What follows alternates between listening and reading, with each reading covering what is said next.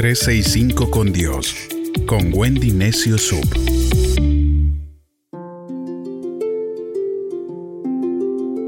...11 de febrero... ...besados por Dios... La Biblia nos dice en Cantares 1.2... ...ay amado mío... ...cómo deseo que me beses... ...prefiero tus caricias más que el vino... ...mejor es el amor de Dios que el vino...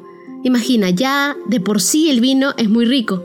Ahora, ¿cómo es el amor de Dios? Es mejor que todo lo que nos puede haber pasado en esta vida. Cada día de nuestras vidas, tú y yo somos besados por Dios. Tú te preguntarás cómo. Los besos de Dios, de los que nos habla Cantares, son esas promesas que Dios nos da cada día.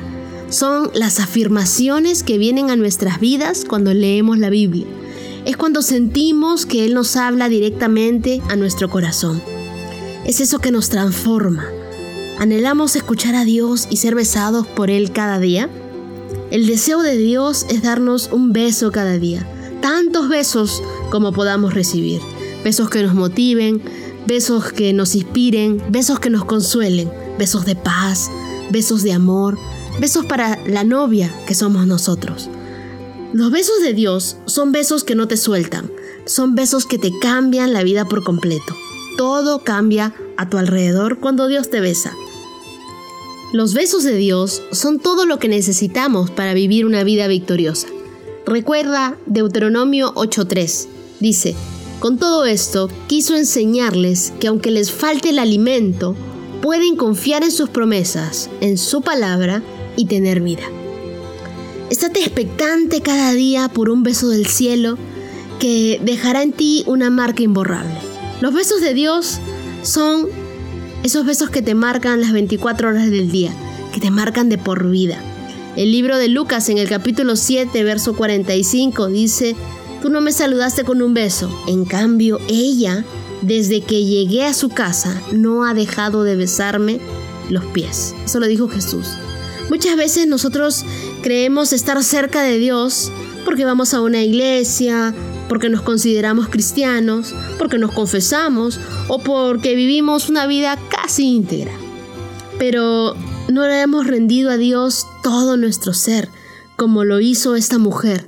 Desde que supo que la presencia de Jesús estaría en esa casa, la Biblia dice que no dejó de besarlo. Se arrodilló y le dio su mejor adoración que significa, Dios, yo me rindo delante de ti. ¿Qué estás haciendo tú para rendirle a Dios tu amor? ¿Hace cuánto que no lo besas? Que no pasas tiempo en su presencia, que no lo adoras, que no le dices te amo. Nuestro Dios no es alguien que busque apariencias. Él siempre mira el corazón. Él mira qué hay dentro de tu corazón y si tú eres un amante de Él si verdaderamente quieres rendirte y besarlo con tu adoración. Un amante de Dios no se puede saciar solo con un beso, siempre necesitará más y más. Seamos entonces esos amantes insaciables de Dios. El libro de Proverbios en el capítulo 24, verso 26 dice, una respuesta sincera es tan dulce como un beso. Entonces no esperes a ser besado por Dios si tu corazón está torcido. Muchas veces buscamos los besos de personas o de cosas más que los besos de Dios. Él besa a los de recto corazón, dice la Biblia, a los que responden con palabras rectas. ¿Dónde está tu tesoro? En otras palabras, ¿dónde está tu corazón? Recuerda que con un beso Judas entregó a Jesús. Con un beso Orfa se despidió de Noemí y la dejó. Entonces llegamos a una conclusión, que existen besos dolorosos, besos hipócritas, pero también existen besos de Dios.